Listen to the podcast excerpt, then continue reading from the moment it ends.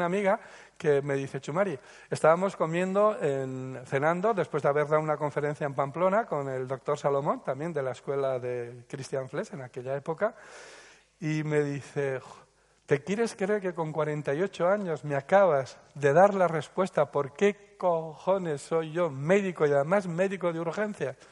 Digo, pues no, no lo sé, pero tú me dirás. dice, mira, yo siempre he querido ser médico, pero no cualquier médico, médico de urgencias, porque venimos a reparar, ¿eh? acuérdense. ¿Y qué sucedió? ¿O qué pasó? Pues nada, resulta que mi madre iba del pueblo a Pamplona en coche y tienen un accidente. Y estaba embarazada de mí. El accidente fue tan fuerte, tan grave, que vieron cuando la llevaron a urgencias que la saturación de sangre en oxígeno era muy baja, que corría yo riesgo y mientras la operaban de no sé qué, no sé cuántos, tuvieron que hacerle una cesárea y yo vine de urgencias, en urgencias. ¿Se dan cuenta? Es curioso, ¿no, ¿no les resulta curioso? Es biológico, ¿de acuerdo? Es biológico. Bien, bueno, ya estamos aquí. Ya hemos venido, ya hemos nacido, ah, estamos llorando. Mm. Entonces, bueno, pues tenemos una... Eh, ¿Le puedo coger esto? Sí. ¿Sí? Bien. Muy bien. Hola, ¿quieres venir un momento? ¿Le diste pecho a tu hija? Sí. ¿Un poquito le diste? Sí, vale, muy bien. Mira, esta es tu hija, ¿de acuerdo? Y está llorando. Se ha despertado, tiene un mesito y tal, o 15 días, cuando le estabas dando pecho, miras el reloj y dices, pues sí, está Dale pecho, sin pensarlo, póntelo a darle pecho. Date la vuelta. ¿Dónde está la cabeza? ¿Por qué le pones el pecho izquierdo?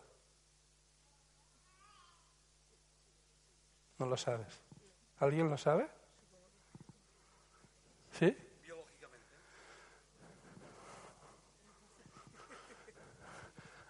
¿Aplaude?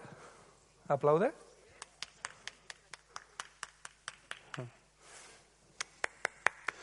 Porque el pecho izquierdo, gracias, muchas gracias, pertenece, el pecho izquierdo pertenece al hijo. ¿Eh? Es el conflicto del nido mm, estricto, es el, conflicto del nido que tiene que ver con la madre es el primer pecho. Imaginar lo que supone. ¿eh?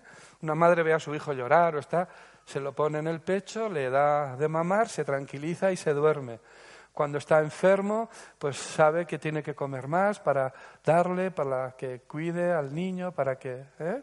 Entonces, eh, aquí, si hay alguna mujer diestra que tenga o haya padecido cáncer de mama izquierdo, que vaya a buscar un conflicto con su hijo y encontrará cómo entre tres y seis meses antes de que ella se detecta el bulto en el pecho y va al médico y hacen un diagnóstico, verá que ha vivido un conflicto con su hijo inesperado, dramático, sin solución satisfactoria para ella y además que lo ha vivido en soledad.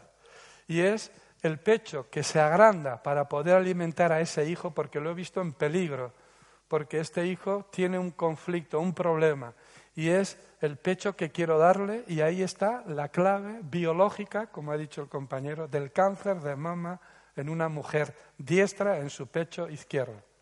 ¿Hay alguna mamá aquí con ¿Qué ha tenido? ¿Ha pasado cáncer de mama izquierda? Muy bien. ¿Perdón?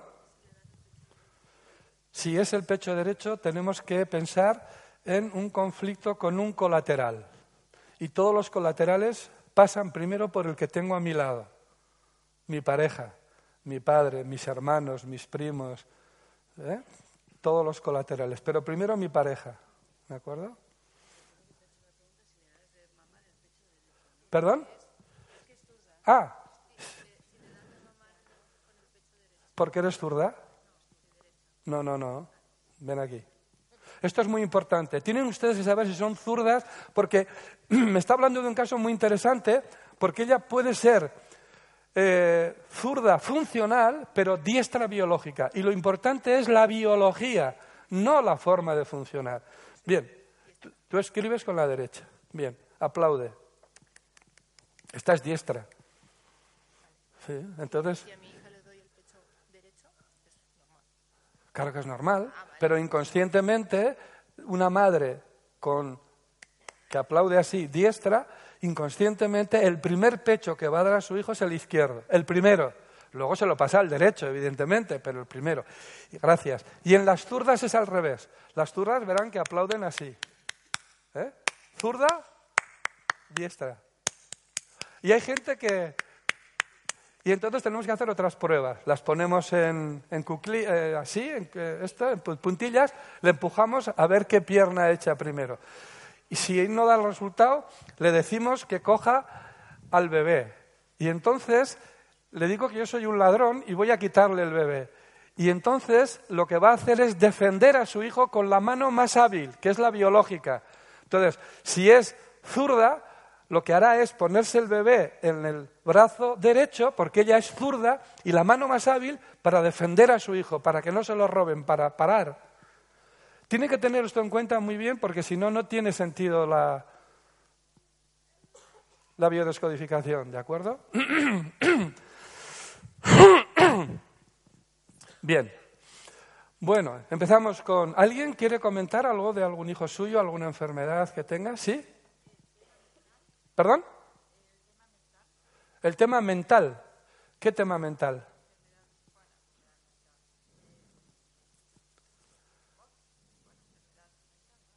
Sí, pero ¿qué es? Esquizofrenia. Pero me estás hablando de una persona mayor. No, estamos hablando de niños, menores de siete años. ¿Eh? ¿Sí? Sí, puede venir, pero si es ya mayor, eh, es utilizar un tiempo para ese caso cuando quiero dedicarme a los niños, en realidad de, eh, menos de siete años y hasta los doce, ¿de acuerdo? Porque a los doce es cuando se termina de formar las ondas beta y demás. ¿Sí? Dime. Bronquitis. Bronquitis. Ah, sí, bueno. Bueno, lo dejo aquí. Bien, si tú vienes con tu hijo a mi consulta con bronquitis, te diré que dejes al hijo en tu casa con la abuela y vengáis tu marido y tú a tratarse conmigo para que el niño no tenga bronquitis. ¿Lo entiendes? ¿Te suena, verdad? Gracias. Bien.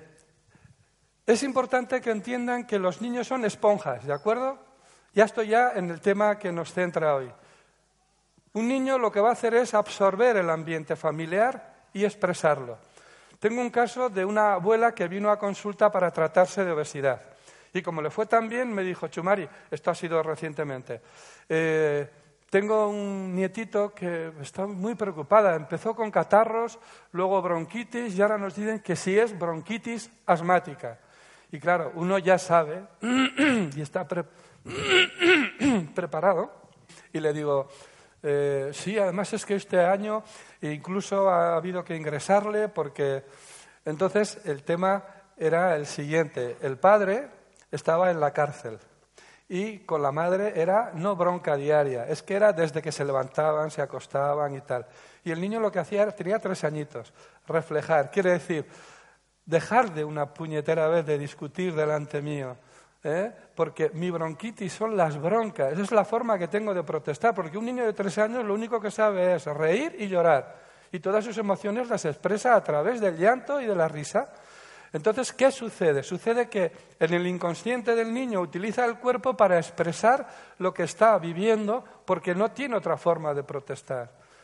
Además, fue un caso muy, muy significativo porque yo le dije a la abuela que había que denunciar al padre porque dice, se echó a llorar y tal. Es que no se puede imaginar los pellizcos que le dan y le arrancan mechones de pelo de la cabeza. Digo, eso lo tenía que denunciar la, abuela con un disgusto enorme y tal. Digo, tráigame a los padres. Dice, no. Ah, cuando le digo, me tiene que traer a los padres. Dice, no, el padre está en la cárcel. Y es cuando eh, empezó a contar toda la historia esta que les estoy diciendo. ¿De acuerdo? Bien, tengo muchísimos casos, pero me gustaría, muchísimos es muchísimos, porque yo una época me dediqué solamente a niños, ¿eh? Solo que luego cuando vino la crisis pues tuve que abrir la consulta. Bueno, yo he tratado a los que son pacientes míos de toda la vida, no dejé de tratarlos. Pero hubo un momento en que durante 10 años no cogía gente mayor, solamente cogía niños. ¿eh? Entonces, eh, bien. Ah, sí, un caso que, quiero también comentarles, cómo pagamos los errores de nuestros antepasados, ¿de acuerdo? Recientemente he estado en Granada eh, dando un curso de, esto, de biodescodificación, concretamente las de alergias, las alergias y los desamores. Bueno, proyecto sentido, Mark Fletcher ya lo vamos a borrar. Y entonces me viene a la consulta me, viene la consulta, vino al curso una, una mamá que mm, eh, eh,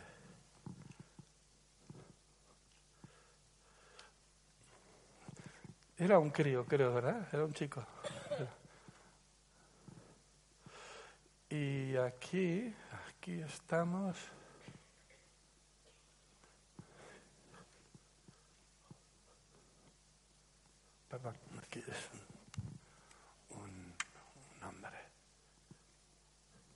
Bien, esto es hombre y esto es mujer, ¿de acuerdo? Este es el niño y esta es la madre que viene eh, con un tema de este niño. Eh, el niño es autista, ¿de acuerdo? Claro, yo ya sé, le digo, autismo, tal, no sé qué. Eh, primero vamos a ver por qué tu hijo es autista, porque si no sabemos por qué tu hijo es autista, no vamos a hacer nada mientras no tomemos conciencia de esto. Entonces, ella yo le digo, tú me tienes que contar una historia terrible.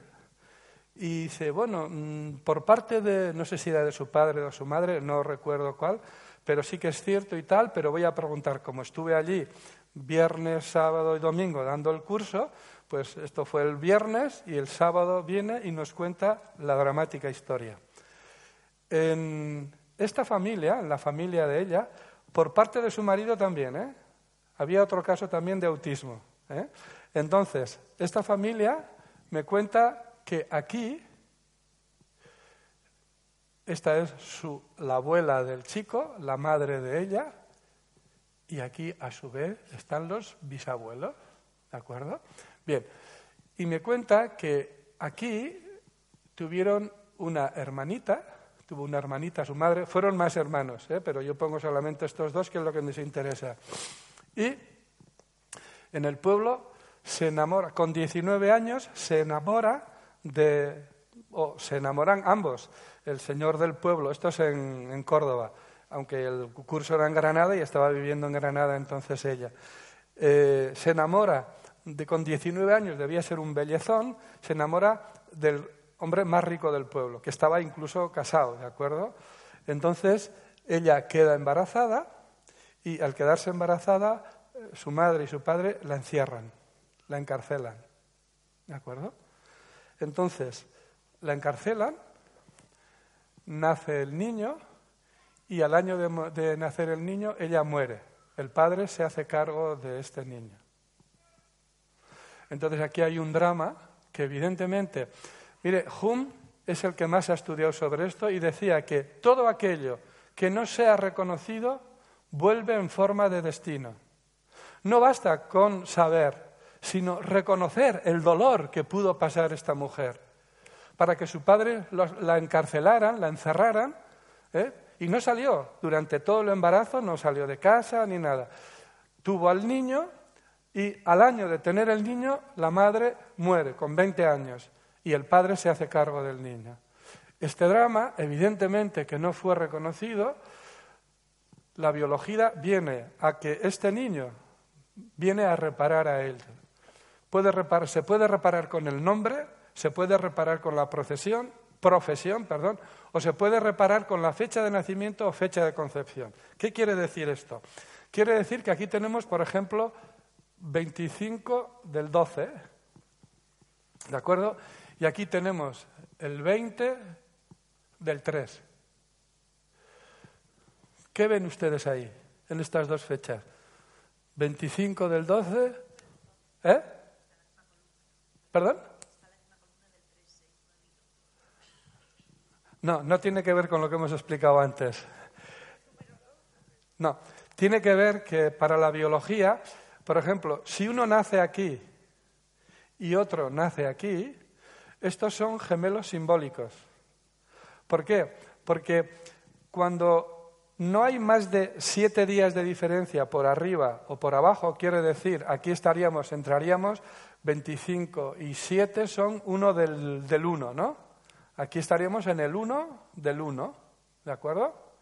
Y por debajo a 25 le quitamos 7 y estamos en el 18 del 12. Todos los que nazcan en este arco tienen relación biológica con este que ha nacido aquí. ¿Por qué?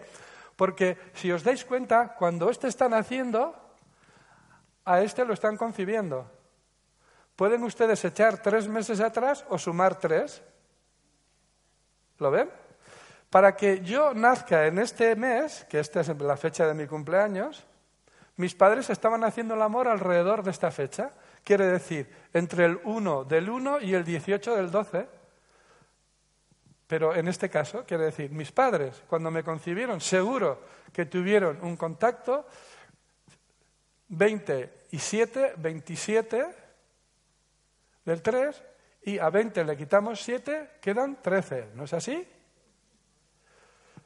Mis padres estuvieron manteniendo una relación para que yo naciera aquí. Para la biología, fecha de nacimiento y fecha de concepción es exactamente lo mismo. Cuando uno está naciendo, a este lo están concibiendo. Para la biología es gemelo simbólico. ¿Perdón?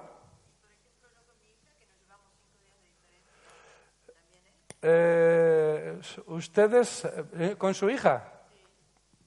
Con su hija es, sí, es eh, gemela simbólica, sí. Los gemelos simbólicos o se llevan a muerte, pero de, bien, o se pelean mucho.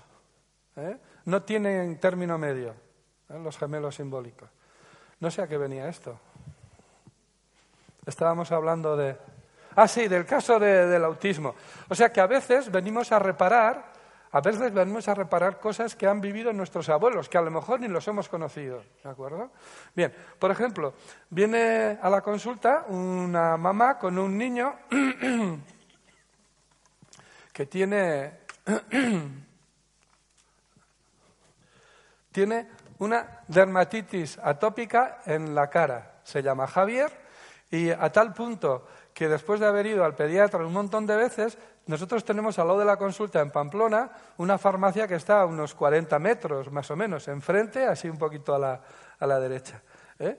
Y la farmacéutica, después de cremas, corticoides, no sé qué, aquello se iba haciendo más grande y tal, y le dice, oye, ¿por qué no vas a Chumari que le vea y tal? Y claro, evidentemente vino y bueno, yo juego con ventaja porque ya la dermatitis era muy típica, muy característica, era en una zona muy típica, muy característica y rezumaba. ¿Habéis visto cuando hay ese rezume que parece miel, que se queda pegado? Eh? Y entonces, claro, yo en un niño que tenía en aquel entonces, estoy hablando de hace mucho tiempo, pues tendría unos tres añitos aproximadamente, juego con ventaja porque ya conozco el funcionamiento, ¿no? Entonces, el tema es el siguiente. Si yo me voy a dar un beso con... Ponte de pie. Si yo me voy a dar un beso, el primer beso nos lo damos los dos en la mejilla derecha y ella en la derecha y lo tenía en la derecha. ¿Qué es lo que sucede? Sucede que tuvo un hermanito y su madre todos los días, antes de irse al colegio, le daba un beso pero como tenía que atender al hermanito, ya no le daba el beso y era su padre el que le tenía que llevar al colegio. Entonces el niño vive aquí un dolor psíquico y hace una conversión orgánica para centrarse más en el dolor físico que no en el dolor psíquico, que este no puedo soportar. Mi cuerpo grita, expresa lo que mi mente calla, no puede sacar. ¿Lo ven? Fue espectacular, una semana, pero teníais que ver, era terrible, terrible. ¿De acuerdo? Bien, seguimos. Si tenéis algún caso de niños, ¿eh? me decís. Bueno, Se pueden poner enfermos por fidelidad familiar. El primer caso que yo tuve es un caso grave, eh, se llama poliglobulinemia. Es un exceso de glóbulos rojos, ¿de acuerdo? Y el tema era el siguiente. Esta niña, que viene a consulta con su padre y con su madre, resulta que la madre tenía una, la abuela que vivía, tenía un vínculo con la abuela muy grande. La niña tenía unos nueve años más o menos, ocho años, nueve años más o menos. Una poliglobulinemia es un tema jodido. ¿eh? Esto, y delante de la niña le explico el conflicto de la poliglobulinemia. Y poliglobulinemia tienen todos los montañeros. Supongo que si aquí hay alguno lo conocerá y sabrá qué es lo que ocurre. ¿Qué es lo que sucede? Es supervivencia. Cuando nosotros estamos a 7.000 metros de altitud, mi cuerpo va a fabricar más glóbulos rojos para atrapar la vida, el oxígeno. Porque la columna de aire es muy pequeña cuando estoy a 7.000 metros de altitud. Cuando estoy a nivel del mar, la columna de mercurio, ¿eh? la columna de aire que tengo encima, por eso, cuando vamos a México, las personas que son hipertensas les baja la tensión, en fin, tienen una serie de beneficios, etcétera, etcétera. Bien, entonces el tema es el siguiente. Fijaos cómo un niño puede perfectamente enfermar.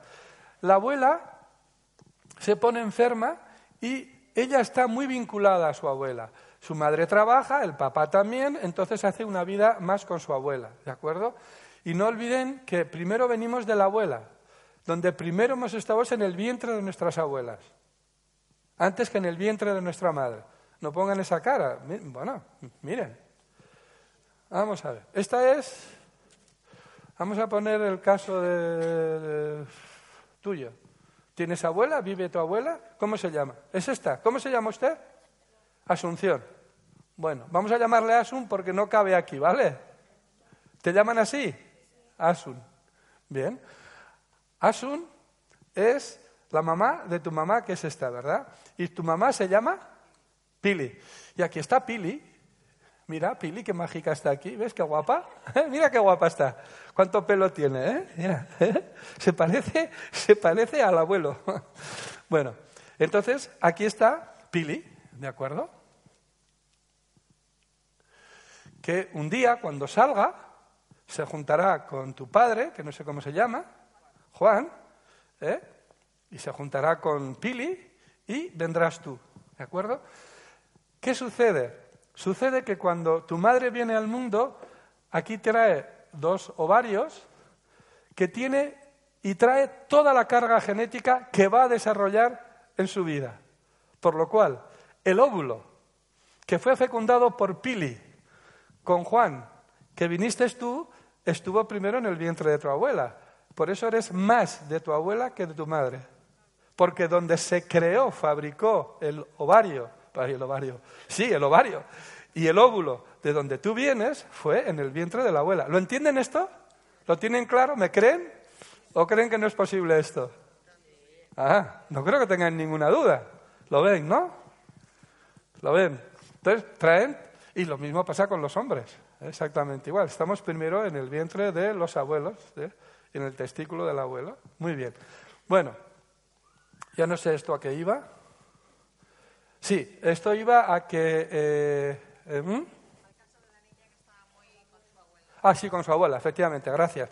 Entonces, estaba con su abuela muy, y su abuela se pone enferma.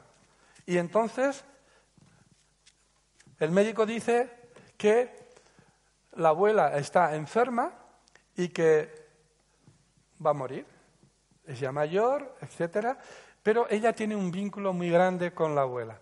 ¿Hasta qué punto tiene el vínculo tan grande con la abuela que hace una poliglobulinemia para darle la vida a la abuela? O sea, lo que hace es, por fidelidad familiar, hacer ella una enfermedad para solucionar a la abuela el problema de su muerte, de su enfermedad, que se va a morir. Recuerden que los montañeros tienen todos este problema. Cuando luego bajan y vienen a Pamplona o a Lleida o a Balaguer o a donde fuere, ya se les normaliza. Pero cuando bajan y vienen de las montañas del Everest, del K1, del K no sé qué, pa, pa, te sacan sangre y todos tienen una hiperglobulinemia, todos. Entonces yo puedo hacer una poliglobulinemia para darle vida a mi abuela porque es tal el vínculo que tengo con ella que quiero que viva. Porque el oxígeno es la vida, los glóbulos son los que transportan el oxígeno a las células. Por lo cual hace una enfermedad para curar a la abuela. ¿Lo ven? Bien. ¿Tienen algún caso que quieran que toquemos? ¿No tienen? ¿Sí? Me da igual. Preguntar. Voy a poner un caso que niños con estreñimiento, ¿de acuerdo? ¿Les parece interesante este caso? Porque no la que sea estreñida, la que sea estreñida, se va a ver reflejada aquí, segurísimo. ¿eh? Bien, entonces me vienen muchos casos. Yo tuve hace un montón de años un caso de una niña muy estreñida, pequeñita, era un, compañero, un amigo del pueblo, se llama Patena, toca la guitarra y tal, y ahora pues unos 26 años, pues no sé, cuando llevaba muy poquito tiempo en la consulta, y me vino con un estreñimiento pues de una semana, y aquello pues movió mucho porque él era abogado, bueno, era porque ahora está ya jubilado, era abogado, pues esta gente pues que habla, tengo una cría con un problema, el médico no me da solución, tiene dinero, va a la clínica universitaria, que es lo típico cuando creemos que allí nos van a dar la solución de todo, y me, lo trajo, me la trajo a mí y solucionamos el problema, y esto me viene mucha gente con estreñimiento, y mujeres también, ya mayores de edad, ¿de acuerdo? Bien, para que entiendan el conflicto del estreñimiento de un niño, estoy hablando de un niño pequeño, menos de siete años, incluso de un añito, añito y medio, que a veces las mamás, las mamás tienen que sacarle las cacas, las bolas con el dedo, porque tienen cacas caprinas, que se llaman como las ovejas, ¿de acuerdo? Entonces, tenemos que entender lo siguiente. Primero, que el niño viene de un medio líquido, porque en el vientre de mamá están en el líquido amniótico, que es agua, es un líquido, ¿de acuerdo? Bien, por lo cual va a haber una memoria de agua, donde él se siente en contacto total con la madre, porque todas y cada una de las células de su cuerpo están en contacto con el líquido amniótico. Y es como si tuviera una mano o dos la madre y está acariciándole todo el cuerpo a la vez, desde el punto más alto de la cabeza hasta las puntas de los dedos de los pies. Está todo acariciado, está todo ahí a gusto, calentito, muy bien, ¿de acuerdo? Y vienen al mundo y entonces viven el conflicto de separación. Entonces es busco el amor de mamá, busco, busco el contacto de mamá. ¿Cómo funciona el, el, intestino? Mirad, el intestino viene a ser algo así. ¿eh? Vamos a ver. Yo dibujo no muy, pero lo vamos a entender. Y aquí estaría el apéndice, más o menos, ¿de acuerdo? Y aquí estaría el ano. Bien. Aquí las heces vienen muy líquidas, hasta aquí.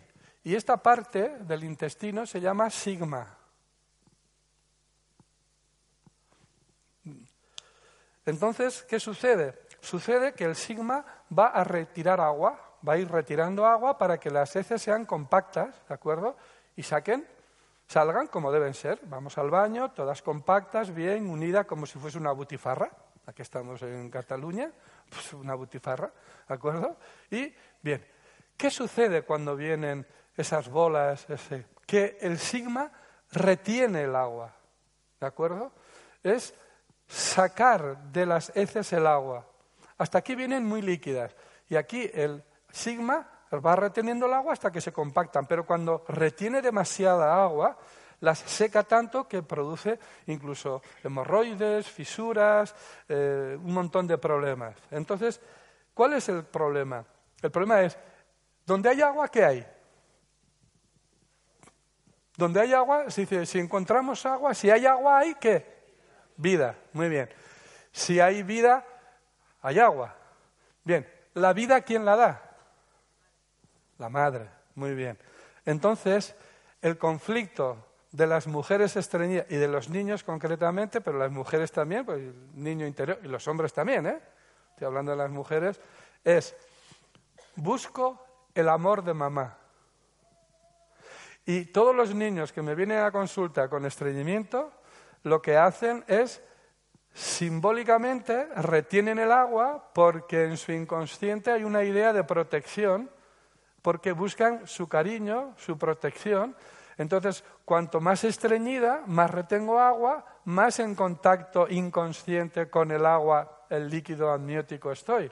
Por lo cual, el estreñimiento de ustedes y la que sea es busco el amor de mamá. Y verán cómo efectivamente, las mujeres que vais a estreñir, hombre, si vais estreñidas un día, no. Es evidente que estamos hablando de tres días, una semana. Yo he tenido hasta de 15 días, ¿de acuerdo? Es el, el volumen conflictual es proporcional al estreñimiento. Si es un estreñimiento de 15 días, el volumen conflictual del cariño de mamá que busco es mayor que si voy a los dos días. ¿Me entienden? Proporcional al volumen conflictual. Por lo cual, y se solucionan hablando con la madre y evidentemente hay que ayudarle al principio al niño a darle, normalmente funciona muy bien el Natrum Muriaticum, que es una biosal, la número 8, que va de maravilla, que es la madre, el Natrum Muriaticum, es la sal. ¿eh? Entonces, este es el problema por el que el 100% de los niños que vienen es que han tenido este problema con su madre. Lo han dejado en la guardería para los tres meses, tienen que llevarlo a casa de la abuela, hay alguien que... Y es, busco el amor de mamá. Y también puede ser que en una madre se estriña después de tener hijos. ¿Por qué? Porque como madre no soy una buena madre. No estoy ejerciendo bien como madre. Y es un conflicto por referencia porque me estriño porque no estoy siendo una buena madre para mis hijos. Entonces retengo el agua también. Se puede dar el caso. Bien, les voy a contar una historia muy bonita. Eh, hay muchas veces que habrán vivido ustedes acontecimientos que el niño tiene fiebre y le llevan al médico y no tiene nada. dice, bueno, es el virus de la fiebre de un día, no sé qué. Esto lo han vivido muchísimas veces. Resulta que tengo un caso de una, una chica, una ejecutiva, que tiene un hijo, bueno, viene toda la familia y este niño pues había estado en la consulta, pues imaginaros un lunes o un martes. Y ella tenía que hacer un viaje, salía el jueves a la tarde y volvía el domingo de madrugada. Y resulta que me llama el viernes por la tarde, me dice, Chumari, me llamó mi madre que el niño tiene fiebre. ¿Cómo que tiene fiebre? me dice, sí, la ha llevado mi madre al pediatra porque eh, le he dicho yo que la llevara y tal, y la ha mirado y no tiene absolutamente nada, ¿de acuerdo? Y le digo, bueno, pero ¿y tú dónde estás? Y me dice, no, yo estoy fuera. Y digo, ah, vale, muy bien. Entonces, ¿qué es lo que hace el niño? Se fabrica el calor que no tiene de su madre. Y le digo, vamos a hacer una cosa. Dile, vamos a hacer una, mentirijilla, ¿de acuerdo? Como venía de madrugada, bueno, me, llamas el, esto, ¿cómo se llama? El sábado a la mañana a ver cómo ha tenido el viernes a la tarde y tal. Bueno, había tenido también fiebre, le había subido y tal. Digo, bueno, pues dile que esta noche no se duerma, que le espere, que te espere despierto para que evidentemente le puedas dar un beso y él a ti antes de que se duerma. Y entonces, efectivamente, eso es lo que hizo. Luego pactamos con la abuela que, bueno, pues en vez de esperarle de pie o viendo la tele, vamos a esperarle en la camita cuando venga mamá, no sé qué, no sé cuántos. Y efectivamente se durmió. Y me llamó el lunes y me dice, no, no, no, desde el día, desde el momento que le dije que yo iba a volver, ¿eh? y ya le puso varias veces el termómetro, ya nunca más tuvo fiebre. ¿Por qué los niños pequeños tienen tantos dolores de oído, por lo general? Sí, bien. ¿Me puede decir si es el derecho o el izquierdo? ¿Sabe si coincide? Más bien el izquierdo. Más bien el izquierdo. El derecho, vale. Es curioso como cuando tienen vuestros hijos otitis, tiene el ojo, el oído derecho muy rojo, el izquierdo menos o nada, o un poquito, ¿de acuerdo? O al revés, o a veces los dos, ¿de acuerdo? Bien, el oído derecho en un niño es lo que se siente obligado a oír y la forma que tiene de protestar con su madre es teniendo dolor de oído. ¿Le suena algo? Y si es el izquierdo, es Me gustaría, pero me siento impotente. Es lo que el niño espera recibir. Que, que, ay, qué guapo eres, cómo te quiero, que no sé qué, que no sé cuántos.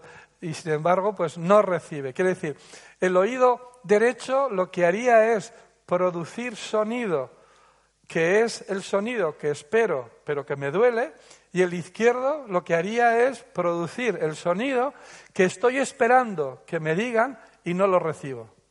Es una doble contrariedad, sí. El, micro, déjame esto. Ah, lo tiene, sí, allí, la señora esta.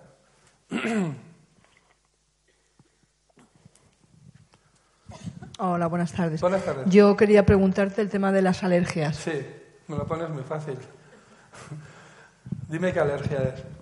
Bueno, es alergia al olivo, al platanero, a, a diferentes. Mm, hay diferentes cosas de, que le produce la alergia. Bien, ¿es hijo tuyo? Sí. Bien. Diferentes cosas, muchas cosas. Bien, ¿desde cuándo? Pues tenía 10 meses o así. ¿Diez meses? Sí. Bien. ¿Qué conflicto estabas viviendo con tu pareja en aquel momento? No, me digas que no, porque no te creo. No, sí, puede ser. Hubiera algún puede conflicto. Ser, no, es. Hubiera ¿El algún conflicto, pero que yo no, no me acuerdo en este momento, no me acuerdo. Bien.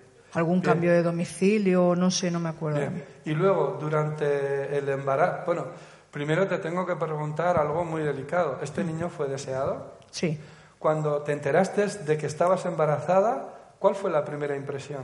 de alegría. De alegría. Sí. ¿Y el parto cómo fue? Uf, muy complicado. También estamos ahí, ¿de acuerdo? Muy, muy ¿En qué complicado. época del año fue el parto? En febrero, En febrero. Muy bien.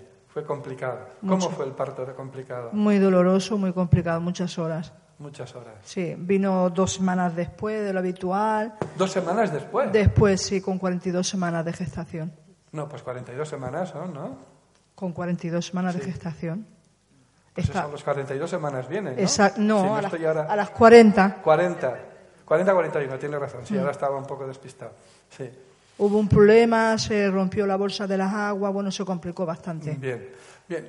El problema es el siguiente, el tema es el siguiente.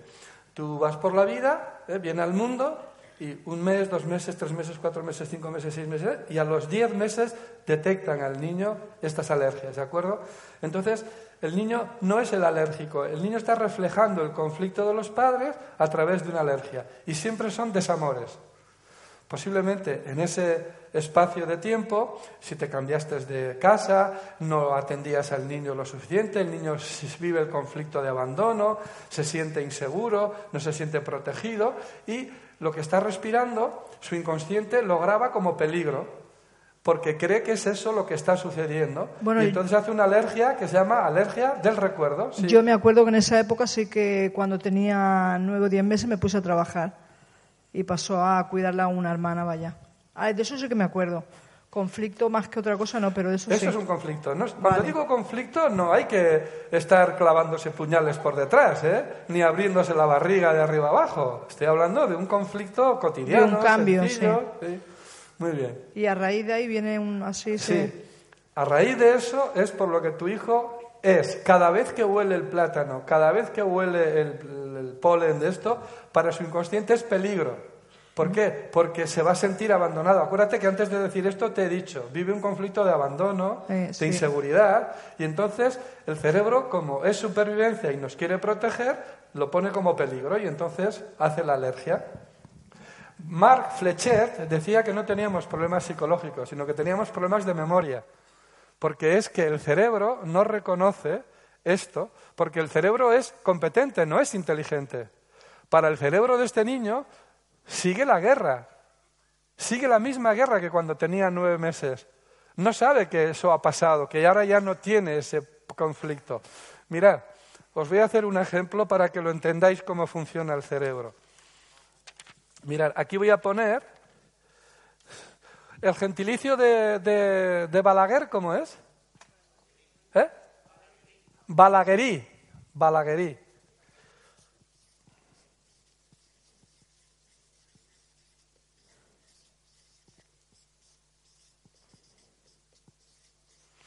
Mirad cómo funciona el cerebro. Aquí pone, los balaguerís son tontos, ¿de acuerdo? Y ahora esto lo olvidaréis, y ya no os acordaréis de ello. Y además lo dejaréis en el olvido. Y además incluso lo meteréis en lo más profundo allí de... ¿De acuerdo? Pero cuando accedemos a este archivo, para el cerebro, que no es inteligente, sino competente, aquí sigue poniendo que los balaguerís son tontos. Entonces, ¿qué sucede? Sucede que enfermamos por tonterías y morimos por tonterías. Si yo tengo un conflicto, ella tiene un conflicto con su abuela, y este conflicto no lo soluciona, no lo expresa, no lo exterioriza, el cerebro dentro de 10 años va a pensar que sigue en la guerra con su abuela, por lo cual no va a borrar el síntoma que le produjo un día que su abuela le dijo, vaya tonta que eres. ¿De acuerdo? No lo va a borrar. Y va a tener a partir de entonces ella una sensación de nudo en el estómago porque su abuela le dijo que era tonta. Y no lo va a sacar porque el cerebro no es inteligente, no sabe que esa guerra ya terminó hace años, hace diez años. Es competente y funciona muy bien en este sentido. ¿De acuerdo? ¿Más preguntas? A ver si contesto más rápido y así tenemos más oportunidades de. Sí. En general, los niños hiperactivos. El Sí. motivo. El motivo. Bien. La hiperactividad no existe, ¿de acuerdo? Es un invento. Unos laboratorios crearon una pastilla y entonces tenían que inventarse una enfermedad para poderla. De esto eh, Josep sabe muy bien, ¿de acuerdo? Entonces, bien. Yo trato a muchos niños hiperactivos. Ninguno de ellos es hiperactivo. Solo que el comportamiento que tienen, como los etiquetan rápidamente, sí que podemos estar hablando de un niño hiperactivo. Mi mujer, que está por ahí, joder, si a ti te habrías nacido, es que no concerta y belief y no sé qué, te habrían dado de todo, porque evidentemente yo era, bueno, nos podéis imaginar. ¿Cuál es el conflicto de un niño hiperactivo? El conflicto de un niño hiperactivo es que busca a mamá y a papá. ¿De acuerdo? Por el motivo que fuere, bien porque cuando nació, bien porque cuando fue creciendo, etcétera, etcétera, ella, él necesitó de la madre y no la tuvo. Entonces, está aquí y no está bien. Está aquí y aquí está mal. Pero si está mal y aquí no está bien, es lo mismo, pero dicho con otro hemisferio cerebral. Entonces, es busca a mamá y a papá porque son un referente. Tenemos una fase de cero, aquí nacemos, a siete años, que esta fase le llamamos fusional.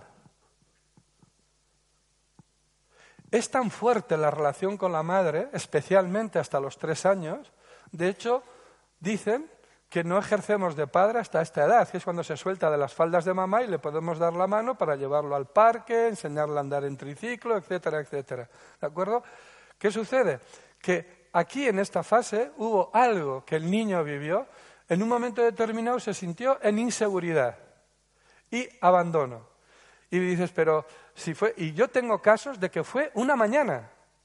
O sea, yo tengo un caso de una niña que su madre le daba de comer todos los días en la clínica, que estaba ingresada, y una mañana tuvo que dejarla y pues fue no sé quién. Y ella vive el conflicto de separación de su madre, aunque estaba, pues no sé si era una tía o una, no sé quién, ¿de acuerdo? Entonces lo que hace es, este niño es buscar a mamá o a papá, o a los dos. Y es por eso que se les llama es el síndrome este del TDAH y tal, de hiperactividad, déficit de atención. Es buscar a mamá, porque en un momento determinado vivieron este problema. ¿De acuerdo? Más preguntas.